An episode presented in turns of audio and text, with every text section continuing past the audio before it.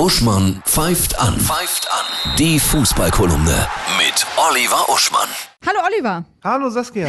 Oliver, erstmal der Blick auf gestern Abend, DFB-Pokal. Die Dortmunder hauen die Leipziger mit 4 zu 1 weg. Es war eine starke Nummer, ne? Ja, ich bin sehr enttäuscht. Ich hätte das gern spannender, so ein Finale. Auch wenn äh, Leipzig in der zweiten Hälfte natürlich nochmal sich richtig dagegen gestemmt. Wenn die erste Chance in der zweiten Hälfte reingegangen wäre, wäre es anders verlaufen. Ja.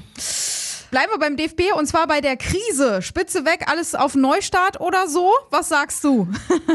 Ja, die Geschichte ist ja wirklich interessant. Also wenn man sich den DFB jetzt hier so anguckt, der Vize, der Koch, der macht das jetzt noch ein paar Monate mhm. weiter, mhm. gibt sich so als Anwalt des Amateurfußballs und äh, hat ja, er war ja derjenige, der diesen obskuren Berater für so viel Geld eingestellt hat. Und im Sportstudio kann sich jeder Interessierte mal auf YouTube in Ruhe angucken, hat er gesagt, äh, das hätte ja das Zehnfache an Geld wieder reingebracht. Saskia, mhm. ich frage mich, wie ein Berater alleine das schafft. Davon ja. abgesehen, diese ganze Geschichte zeigt uns, wie sich zivilisierte Menschen heutzutage verhalten verhalten und auch einige andere Geschichten der letzten Wochen im Fußball. A, du musst dein Gegenüber auch bei euch im Flur im Radio bitte immer sofort ohne Grund als echten Nazi beschimpfen. Dann musst du äh, unfassbar viel Honorare verteilen an Menschen, die neben dir stehen und dich beraten äh, deinen Wikipedia-Eintrag für 20.000 Euro frisieren lassen von irgendwelchen Leuten. ja, du musst also quasi nicht in die Fettnäpfchen treten, sondern das Fett in deinem Gesicht wie Creme verteilen, mhm. dann in die Kamera gucken und dich wundern, äh, dass äh, was zurückkommt. So muss man heutzutage offensichtlich als professioneller Mensch vorgehen. So läuft das also. Okay, das, das merke ich mir natürlich.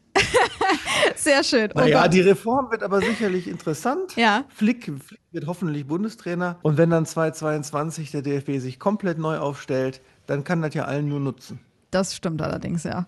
Lass uns noch ganz kurz auf den 33. Spieltag schauen. Ja, Abstiegskampf. Äh, oh ja. Her Hertha gegen Köln und Augsburg gegen Bremen, da entscheidet sich ja wirklich äh, Abstiegskampf. Mhm. Und dann natürlich am Sonntag Leipzig gegen Wolfsburg, da geht es nochmal um die Königsklasse. Ja, Nagelsmann hat ja gestern Abend noch gesagt, äh, was nehmen sich vor für die letzten zwei Spiele, äh, dass wir verlieren. Tatsächlich. Ist auch ein äh, schräger Humor gewesen, glaube ich. Er, ich glaube, er war ein bisschen, ja, wie soll man sagen? Er war angepisst. Ja. danke. Wir sind gespannt. Ich danke dir, Oliver. Bitteschön.